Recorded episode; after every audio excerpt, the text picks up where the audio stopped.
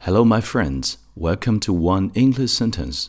Hello，大家好，欢迎来到一句英语。我是孟非 Phoenix。首先回顾一下上期的句子。我们今天做的一切挣扎，都是在为明天积蓄力量，所以别放弃。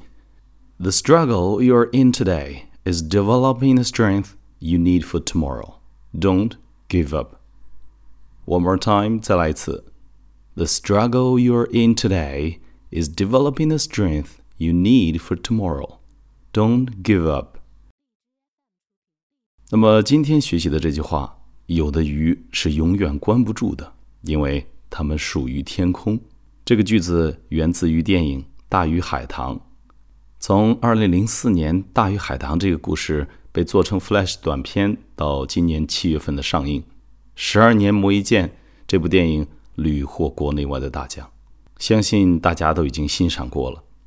OK，来一起朗读一下今天这个句子：Some fish could not be kept in captivity because they belong to the sky.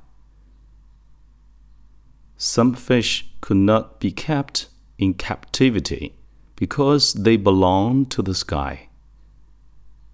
那在这个句子里，注意单词“囚禁”、“束缚 ”（captivity）。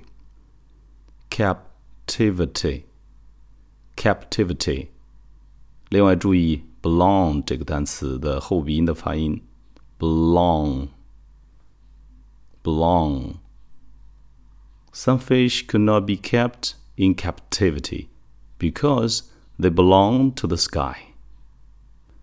OK，再来一遍。Some fish could not be kept in captivity because they belong to the sky.